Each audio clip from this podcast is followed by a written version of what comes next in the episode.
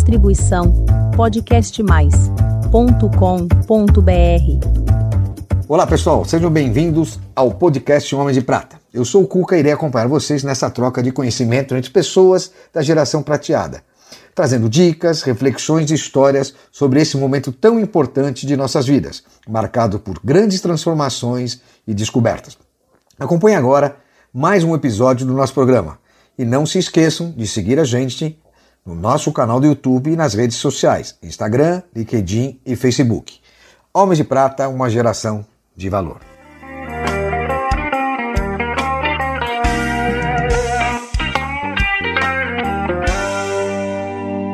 Olá, queridos amigos, homens de prata e mulheres de prata. É com imenso prazer que eu apresento hoje um episódio muito legal, com um cara fantástico que tem histórias variadas, da medicina à política. Isso mesmo, Walter Feldman, 68 anos. Meu querido Walter, muito prazer em recebê-lo aqui. Eu acho que você tem histórias bacanas para contar para gente, principalmente essa sua virada, né? Começando pela medicina, passando pela política, passando pelo futebol e hoje tratando de longevidade. Walter, seja muito é, bem-vindo aqui. Olha, é um enorme prazer estar com você. Eu estava com uma expectativa grande. Eu acho que é a primeira entrevista que eu dou depois que eu saí da CBF para tratar de um outro assunto que não é o futebol. E é um tema que me empolga, pelo qual você me convidou, que é o tema da longevidade. Mas é uma experiência fascinante. Eu brinco muito que eu tive as oportunidades que Deus me deu o fato de ser médico para poder tratar das questões relativas à vida e à morte, o fato de ser político para entender a complexidade da sociedade e o poder, e depois o futebol, que é o instrumento mais poderoso das paixões. Aqui pelo menos, né? Aqui pelo menos. Eu acho que no mundo inteiro. É, acaba sendo. No né? mundo inteiro, você vê. A... Tirando o mercado americano, não é? O não, o povo russo está absolutamente desesperado com essa perspectiva da seleção russa não participar da Copa do Mundo. Isso cria impopularidade para o Putin adicional ah, à guerra. Adicional, porque... Adicional à guerra. Mas os Estados Unidos que você falou, está é, tá crescendo muito o futebol, principalmente feminino. E eles também têm uma expectativa é, de crescer o futebol masculino. Eu trabalhei que não no é mais Esporte, que foi o primeiro canal, né, os primeiros projetos de futebol feminino na década de 90, 90, 95. E, e a base nossa, que a gente tinha como referência, era o mercado americano, que vem crescendo cada vez mais. Muito. Agora, você falou em guerra e tudo. Como é que foi a sua experiência de trabalhar no Exército no Pantanal? Maravilhosa. Eu diria eh, para você, naquela época, na, foi na década de 70, 1977, quando eu me formei, havia uma, um trabalho a chamada classe média brasileira de que quando os filhos fossem convocados, se dava um jeito deles serem dispensados. Eu tinha um sentimento exatamente contrário. Eu achava uma experiência extraordinária conhecer a realidade do Brasil. Então, quando eu fui chamado, eu não fiz nenhum movimento para não ir e eu pedi para ir para o local mais distante possível do Brasil. Então, eu fui de São Paulo para o Mato Grosso e do Mato Grosso eu fui para a fronteira com o Paraguai Isso que na década de 80? 78. Logo que você se formou? Logo, imediatamente. Eu, eu fui como recém-formado portanto, com uma experiência na medicina ainda, eu diria, embrionária, mas nós tivemos que enfrentar uma realidade muito difícil. Era, era mato, era fronteira, é, rio, é, e o Pantanal, com nomes distantes. Quase ninguém conhecia, né? Não, ninguém. E era o local, Forte Coimbra foi essa unidade, era o local que foi palco da Guerra do Paraguai, porque é um entreposto entre Paraguai, Bolívia e Brasil. Então, eu tive experiências extraordinárias de medicina e de conhecimento da realidade do Brasil e do próprio Exército. Você é clínico geral, né? É, naquela época, recém-formado, você faz tudo. Por exemplo, eu fiz cirurgia de mama, eu fiz cirurgia oftalmológica, eu fiz grandes campanhas sanitárias. Por isso que quando pública. tem um cara que pisca o pé, pisca o dedo, mexe o dedo é, no provavelmente, pé. Provavelmente, provavelmente. Mas você sabe que eu tentei, eu mandava para Campo Grande e voltava, voltava. É, então, o soldado tinha que ter uma solução. Lá nós pegamos, numa madrugada, uma parturiente, uma, uma grávida de nove meses, pélvico, que nós tivemos que fazer uma cesárea duas da madrugada, no sem sala cirúrgica, é, sem anestesista, e se não fizesse ela e a criança morreriam. Quase nós morremos, porque foi uma loucura. É, você ficou quanto tempo lá? Um ano, exatamente um ano. Eu entrei como aspirante de tenente, aspirante oficial e saí como primeiro tenente. Se tiver guerra, o Brasil for convocado, eu sou chamado como capitão. Não, agora a gente Não, segura pelo você. amor de Deus. Ele vai lá e fala, você é um homem de prata, não vai nada disso, deixa o cara quieto Não, aqui. eu queria que Rússia e Ucrânia resolvam É, logo. não, ele negócio. tem uma missão para cumprir É, aqui no Homem de. Prata, para com isso. Bom, meu amigo, agora conta aqui pra gente o que você foi fazer na política. Como que você, de um médico, foi pra política? Começou cedo, vereador na ditadura, cara. É, Você é sabe, que que a vida é muito imprevisível, né? Por isso que o futebol é tão genial, porque ele é imprevisível. O time pior pode ganhar do melhor. E a vida é assim. Então eu estava me preparando para ser médico, é, gostaria de trabalhar nos locais mais distantes do Brasil, sempre tinha uma visão mais social, mais humanitária, mas de repente eu estou no meio da ditadura militar. No regime militar muito fechado, era, época. era 72. Nossa, no 72 auge, era muito pesado. É, e tudo fechado. E eu, muito curioso, mas por que, que não tem organização de estudantes? Por que, que não tem uma vida social? começou dentro da própria na faculdade. e tal. Eu fui até o centro acadêmico, que era diretório acadêmico, Diretório, que o verdade. regime militar não permitia que fosse centro acadêmico, porque era politizado. Fui lá e comecei a desenvolver área científica, área cultural, para tentar. É uma ente- faculdade federal, né? Sim, Universidade Federal de São Paulo, a Unifesp hoje, Escola Paulista De Medicina. de Medicina. Então, uma época muito fechada, ou seja, as pessoas não se conversavam, havia muito medo. Havia uma- um departamento do DOPS instalado dentro da faculdade, da sala do diretor da faculdade, que observava tudo que a gente fazia. DOPS. É um negócio impressionante. Leori, Luiz Paranho. Sim, sim. É, o sistema de inteligência no Brasil, porque é, os estudantes eram um setor perigoso. É, A interpre... 68 mostrava isso, né? Na França, quando os movimentos É quem tinha um pouquinho mais de conhecimento, né? Por isso. É, ele- mas eles sabiam disso. Aí eu vou para o centro acadêmico, começo a me movimentar, e em 76 eu viro presidente do centro acadêmico.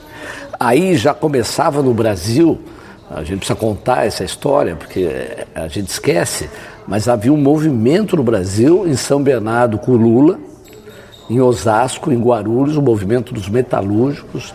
A periferia de São Paulo se movimentava para resistir contra o regime e nós, estudantes, já começávamos a organizar as primeiras passeatas. Eu me lembro, fizemos várias passeatas no Vale do Anhangabaú, na Praça da Sé, bordoada nas costas porque a gente não podia eh, se manifestar. E aí eu começo a compreender a sociedade, a liberdade, a democracia, aquilo que a gente deveria fazer para que o Brasil voltasse a ter uma caminhada mais, mais livre, mais humanitária. E aí me envolvi na que você política. perdeu um pouquinho agora nesses últimos Completamente, completamente. Mas, aquele idealismo, não sou. Mas- não gosto de falar de política aqui no programa, mas a gente tem que lembrar que É, mas, se Cuca, perdeu um pouco, né? Eu aprendi muito isso. A- a- o processo civilizatório, ele não é uma curva ascendente. Às vezes ele tem uma queda profunda, Pô, mas como a Segunda profundo, né? Guerra. Que profundo Não, mas a Segunda Segunda Guerra. É, Guerra, também. a Alemanha era um país extraordinário. Filósofos, pensadores, artistas clássicos, de repente... Músicos. Músicos. De repente acontece aquilo. Quem imaginaria que a Rússia invadiria a Ucrânia no troco. palco europeu da Segunda Guerra Mundial? É inaceitável Sem propósito justificado. né? sem propósito, ou seja, a morte de uma criança já injustifica a realização dessa guerra, cujo diálogo, cuja diplomacia poderia ter resolvido um debate sobre a OTAN, Estados Unidos, a Rússia, Estados Unidos deveriam sentar e falar, tudo menos a guerra, vamos ver, vamos chegar num acordo Quer bom para os dois moedinhas mais lados. aqui? Quer... Né? Bom, deixando um Mas pouquinho- então eu fui para a política, de repente eu começo a me movimentar, estudante de medicina, médico da periferia. Eu estava no Partido Comunista do Brasil, eu falei, não, você vai ser candidato a vereador. Aí, minha E de vida... lá para cá, por quais posições você passou dentro da política? Ah, muitas. Eu fui vereador 10 anos de São Paulo, depois eu fui... eh, Na, isso na década de deputado- 90? A década de 80. De 80. A década de 90 eu fui deputado estadual, Hum. imediatamente líder do governo Mário Covas, durante cinco anos. Foi um governo de reconstrução de São É. Paulo, muito importante. Aí eu fui chefe da Casa Civil do Covas e fui presidente da Assembleia há dois anos. Como Foi o Covas, 2000 a 2003, né? É, eu saí em 2002. É de 2002. E como o Covas morreu, eu, como presidente da Assembleia, virei vice-governador de São Paulo. Eu lembro disso. Vice-governador de São Paulo, assumiu o governo quatro vezes. É, o Alckmin viajava e eu o substituía é, no governo. Todas aquelas bagunças aqui, foi, foi na, na, caneta dele, né? Aquelas... Não, as coisas, eu não tive tempo de fazer coisas assim. E eu compreendia que eu era interino, então eu apenas. Que posição, né? Cara? Mas a Assembleia, Cuca, foi muito importante. Ela reformou o Estado de São Paulo, é, desestatizou aquilo que era era imprestável para ser público, deveria ser privado, uma visão liberal forte, social forte. É, Mário Covas foi extraordinário. E aí eu viro deputado federal. É. É, três vezes, fui três vezes deputado até federal. Você... Fui 2003, governo Lula, até o final do governo Dilma Temer. Tá. É, mas aí, como deputado federal, eu fui secretário das subprefeituras aqui de São Paulo, no governo Serra, e secretário de esportes no governo Kassab. Municipal, né? Municipal. Aí eu fiquei um ano em Londres estudando a organização dos Jogos Olímpicos para trazer a ideia dos grandes eventos para o Brasil. Aí eu saí do PSDB, porque achei que o PSDB já estava no movimento de mudança dos seus princípios originais, e eu é, assumi a coordenação da campanha da Marina Silva a presidente da República, foi o meu último movimento político. Mas você partiu para um movimento muito mais legal que a CBF. Então. Isso acha que você fala tanto de humanizar as pessoas, é. né? trazer mais. Você gosta do ser humano, é. né? Como você me falou particularmente. Todas as atividades que eu fiz foram ligadas ao ser humano, todas. É, você vê, são mudanças profundas. Isso é legal. Mas tudo tem como centro o ser humano. Aí em 2014, a Marina pede a eleição quase ganhou, se lembra? Quase ela vai para o segundo turno contra a Dilma, mas entra o Aécio. É, e aí eu recebi o convite para ser secretário-geral da CBF, trabalhando no Rio de Janeiro. Quem era o presidente na época? O Marim? Não. Era o Marco Polo. Marco Polo Del Nero. Marco Polo Del Nero, que depois foi banido. Nós continuamos a gestão, fizemos uma revolução no futebol brasileiro, reconhecido pela FIFA. Fizemos modelo de governança, gestão de riscos, compliance, transparência, ética. Mudamos o futebol, muitas vezes não reconhecido. É, é, o trabalho de bastidores normalmente não é reconhecido. É né? difícil, né? e era um trabalho muito centrado, muito vinculado ao que há de mais moderno em gestão do mundo, com acompanhamento da Ernest Young. Foi um trabalho muito bonito para transformar o futebol. Você ficou até que ano? Fiquei até sete meses atrás. Você pegou o escândalo lá do presidente? É, houve um escândalo com o presidente Rogério Caboclo, e aí, como eu era do sistema, nós trabalhamos para que o Caboclo saísse.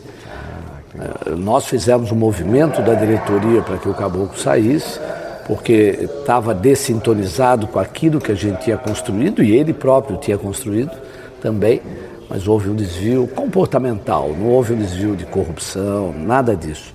Foi pessoal. Passou. Pessoal. Você Passou ficou feliz? E... Você ficou feliz trabalhando lá? Foi uma experiência Fiquei bacana? muito feliz, ou seja, eu, eu, faço as coisas com alegria, porque como tem a questão do ser humano central, para mim é sempre bom. Aí vim para São Paulo, dei um pequeno sabático, fui conhecer a Chapada dos Veadeiros, que é um lugar é, extraordinário, patrimônio da humanidade, fiz muita reflexão, meditação. Quanto tempo você ficou lá? Fiquei dois meses. Você ficou um ano em Londres, é, gostei das suas reflexões. Não, muito interessante. Agora, me falando em reflexão, é, Dalai Lama, o que, que isso representou na sua vida? Muito. Você sabe por quê? Que ano você foi?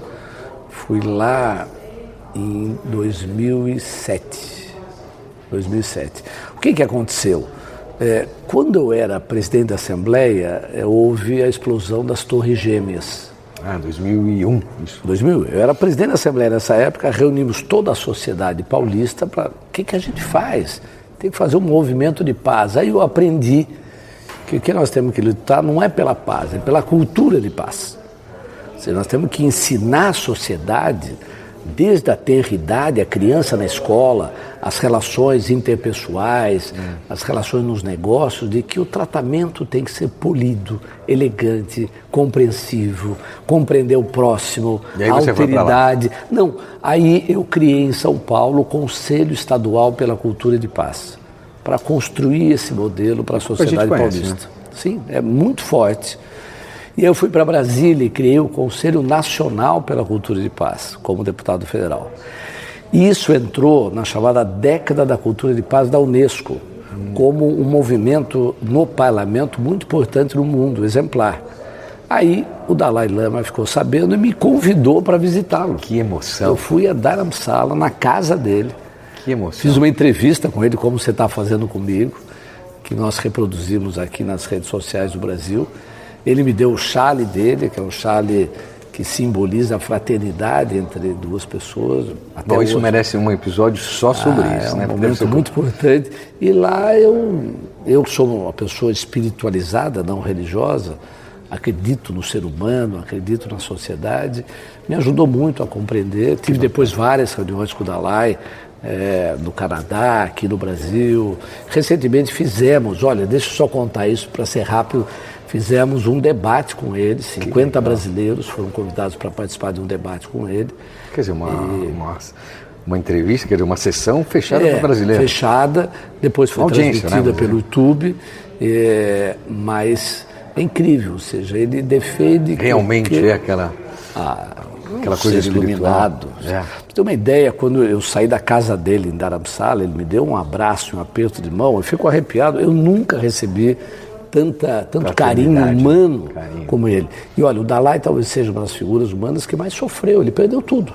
Ele perdeu o povo dele, a tudo, terra dele, a religião dele destruída, tudo. Ele é um dos homens mais alegres que eu já conheci na vida. E você manteve contato depois? Sim, sim. Através de uma instituição no Brasil chamada Palas Atena, hum. que é uma instituição que faz a ponte com o Dalai Lama.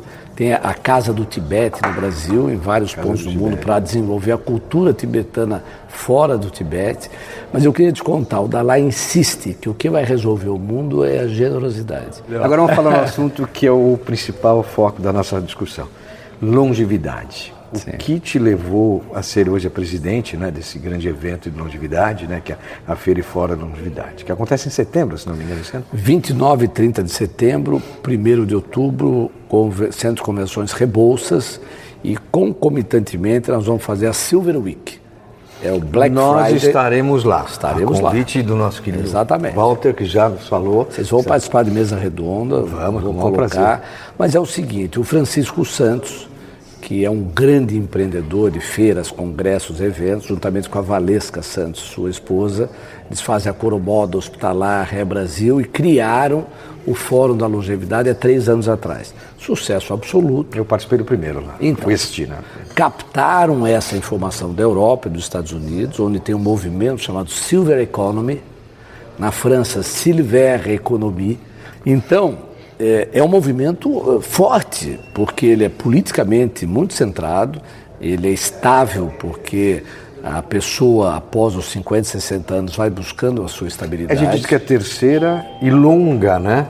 É, fase da vida, é, o que antes era curta. Agora as Blue Zones hoje tem, tem é. dezenas de pessoas centenárias, isso está crescendo muito no mundo, qualidade de vida, alimentação, atividade física, está levando. Hoje nós somos quase 30% da população brasileira acima. 55 milhões de brasileiros 55%. acima de 50 anos. Então, você imagina, a Silver Week, um grande fórum, vai ter 250 palestras sobre todos os temas imagináveis: saúde, educação continuada, empreendedorismo, é, inclusão digital, finanças.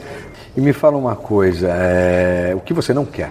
Uma democracia contestada, a perda da liberdade, né? uma sociedade que não seja transparente, ética. Estamos no desvio na nossa avaliação. O mundo está no desvio. Mas nós estamos a passos lentos, mas nós estamos chegando lá. Né? É, eu estou com muito medo da situação atual do mundo. Avançamos muito do ponto de vista civilizatório para retroceder. Então, se você perguntar o que, que eu sou hoje, eu sou um humanista eu quero o ser humano como uma questão central da preocupação da humanidade e um democrata. Qual partido você é? Nenhum. É, uma mensagem para os homens de prata. Bom, olha, é uma oportunidade especial, é a primeira vez que eu me manifesto numa entrevista tratando desse tema. Eu queria dizer, vá em frente, ou vão em frente, porque nós temos aí uma oportunidade rara os grandes movimentos das mulheres tiveram sucesso, da comunidade gay teve muito sucesso, agora é hora da longevidade. Nós, homens de prata, temos que ocupar o nosso espaço na sociedade contemporânea. Legal. Gente, conversamos com Walter Feldman, essa figura incrível, um cara bacana, simples, né, com um coração imenso, humano. Walter, muito obrigado pelo seu tempo aqui nos Homens de Prata. Espero que todos vocês tenham gostado. Walter, obrigado. Obrigado. Muito obrigado mesmo. Pessoal, espero que vocês tenham gostado. Homens de Prata, uma geração de valor.